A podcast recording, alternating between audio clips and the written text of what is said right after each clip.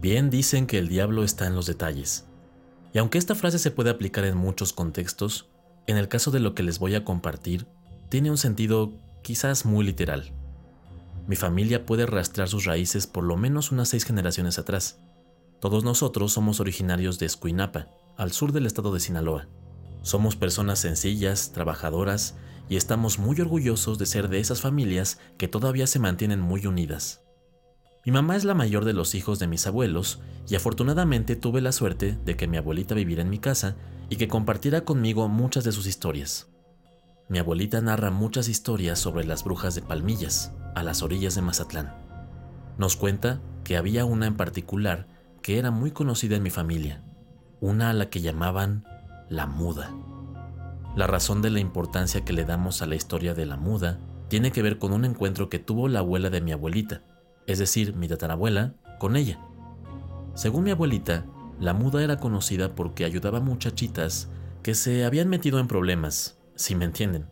Se refiere principalmente a mujeres jóvenes, solteras, que resultaban embarazadas fuera del matrimonio y que necesitaban que les practicaran abortos, por supuesto clandestinos.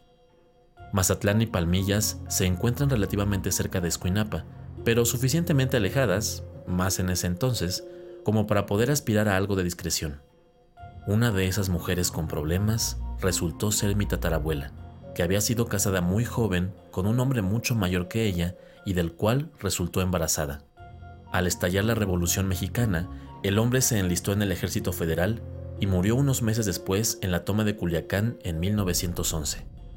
Al quedar viuda, mi tatarabuela sintió pánico, pues por la situación del país no sabría cómo criar a un niño ella sola. Se acercó con una prima y ella le recomendó ir con la muda para que la ayudara. Mi tatarabuela había escuchado de las mujeres de Palmillas, pero no sabía nada de la muda, sobre cómo lucía o cómo encontrarla. Le pidió a su prima que la llevara, pero ella solo accedió a acompañarla hasta un punto cercano, a partir del cual mi tatarabuela tendría que ir por su cuenta. De acuerdo con su descripción, la muda era una mujer de apariencia muy atractiva, como el de una señora de buen porte, alta, delgada, de cabello lacio y color negro azabache, tez muy blanca y con ojos de un azul muy intenso. La razón de su nombre es que al parecer nadie la escuchaba hablar. En este punto de la historia, todos los que la hemos escuchado nos preguntamos, ¿cómo es que su prima la conocía? Yo mismo le hice esa pregunta a mi abuelita, y su respuesta fue un tanto obvia. Ella se había metido en problemas y fue con la muda para que le ayudara. Mi tatarabuela y su prima salieron por la noche tan discretamente como pudieron. Habían arreglado que una carreta las llevara, pagando generosamente al dueño, pues no solo eran tiempos peligrosos, sino que el objetivo de todo esto era que nadie supiera que habían ido a Palmillas. Una vez que estaban cerca, mi tatarabuela y su prima bajaron de la carreta. Esta última le dio las instrucciones de cómo llegar al lugar de la muda. Mi tatarabuela caminó por la maleza e iba muy nerviosa. Tomaba con fuerza un crucifijo que colgaba de su pecho. Era un crucifijo especial, pues su padre se lo había mandado hacer, de modo que estaba unido a una medalla con la letra R por Regina, que era su nombre. Al fin llegó al lugar que le habían indicado. Fue más fácil ubicarlo, pues era la única vivienda en los alrededores y de la cual se notaba una tenue pero distintiva iluminación. Tocó la puerta con la aldaba y rápidamente la recibió la mujer que le describieron. Según mi abuela, lo que su abuela vio coincidía exactamente con la descripción que habían recibido de su prima. Una mujer de unos 25 años, de apreciable belleza, delgada, alta, de ojos azules intensos y una tez muy blanca. Oh, hola, vengo a que me ayude, le dijo con timidez, mientras la muda solo la miraba. Esta se hizo a un lado, como cediendo el paso, y mi tatarabuela entró, entendiendo el gesto. Mientras avanzaban, mi tatarabuela cayó en cuenta de que no tenía la menor idea de qué es lo que le iban a hacer o qué iba a pasar. Eran otros tiempos, y el acceso a la información era muy poca, y quizás por el temor y por la pena, ella nunca quiso preguntar cómo funcionaba esta ayuda. La muda le pidió que se sentara, dejó un candelabro para iluminar y regresó después con algunos utensilios. Oiga, le tengo que pagar, le dijo extendiéndole un sobre con algo de dinero. La muda simplemente sacudió la cabeza, rechazándolo. Esto desconcertó aún más a mi tatarabuela, porque no hacía sentido que no le aceptase un pago. Pero, ¿entonces no le tengo que pagar? Le preguntó con la voz medio quebrada. La muda solo le sonrió, pero no fue una sonrisa agradable o dulce, fue una especie de sonrisa macabra. Después de eso, puso su mano sobre el vientre de mi tatarabuela y la miró fijamente, con la misma sonrisa tétrica. Mi tatarabuela estaba muy nerviosa y seguía tomando firmemente el crucifijo que colgaba de su cuello. La muda tomó una urna y la colocó debajo de las piernas de Regina, que temblaba de terror para de nuevo colocar su mano sobre el vientre de mi tatarabuela. En ese momento, por los nervios y la tensión, Regina jaló con un poco más de fuerza su crucifijo, rompiendo la cadena, lo que provocó que cayera de su cuello.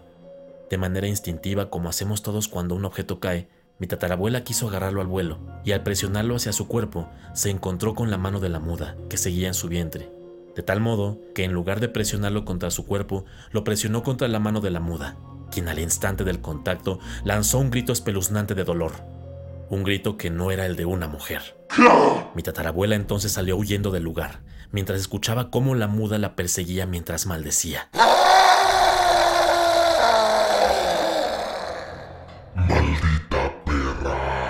Corrió tan rápido como pudo.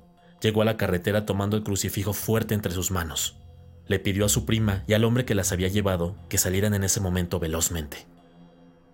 Mi tatarabuela tuvo a su bebé, que fue nada más y nada menos que mi bisabuela. Es gracias a ese accidente con el crucifijo que nosotros estamos aquí.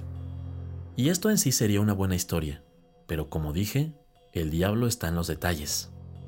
Años después, ya con mi abuela en escena, Regina llevó a su familia al lugar donde había tenido su encuentro con la muda, y en ese lugar solo había ruinas de lo que antes había parecido ser una casa muy modesta.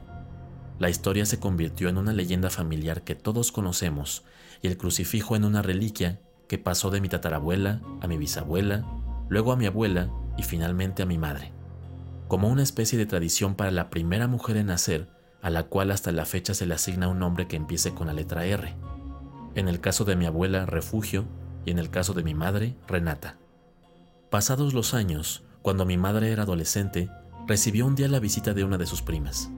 Eran los años 70 y tanto el país como el mundo vivían una especie diferente de revolución, una juvenil en la que se buscaba salir de creencias y costumbres que ya se identificaban como anticuadas. Lamentablemente algunas cosas no cambian, y aún era no solo mal visto, sino ilegal cuando una mujer tenía la idea de interrumpir un embarazo no deseado. Ese fue el caso de la prima de mi mamá, que se acercó a pedirle auxilio y que la acompañara.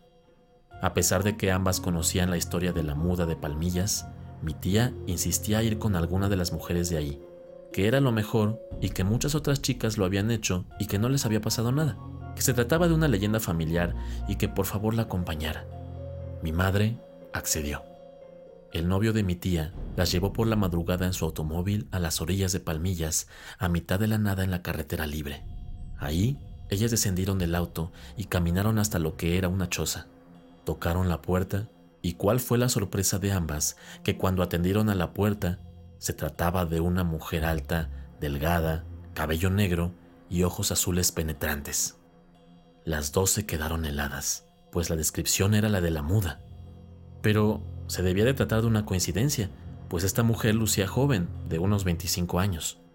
Mi mamá fue la que, pensando ágilmente, miró en la mano de la mujer para notar que tenía una marca, una cicatriz en forma de cruz.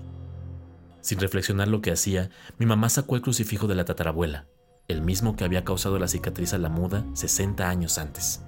Cuando la muda se percató del crucifijo, cambió su expresión a una de furia y lanzó un grito aterrador al mismo tiempo que se abalanzaba sobre mi madre. Instintivamente mi madre interpuso el crucifijo entre ellas, y la muda, al hacer contacto con este, volvió a lanzar un grito de dolor. Mi mamá y mi tía huyeron, corriendo con toda su energía, y casi como repitiendo la escena de la tatarabuela, subieron al auto del novio y regresaron a Escuinapa. Siempre que contamos la historia a nuestra familia, lo hacemos de manera solemne. Muchos de nosotros hemos teorizado si la muda es en realidad un demonio o solo una bruja de muy alto rango. Todos sospechamos que usa los fetos para alguna clase de ritual, una que mantiene su apariencia joven y radiante. No lo sabemos a ciencia cierta, pero presentimos que sigue ahí dedicándose a lo suyo. aprovechándose de las pobres mujeres y de su condición para satisfacer sus malignas necesidades.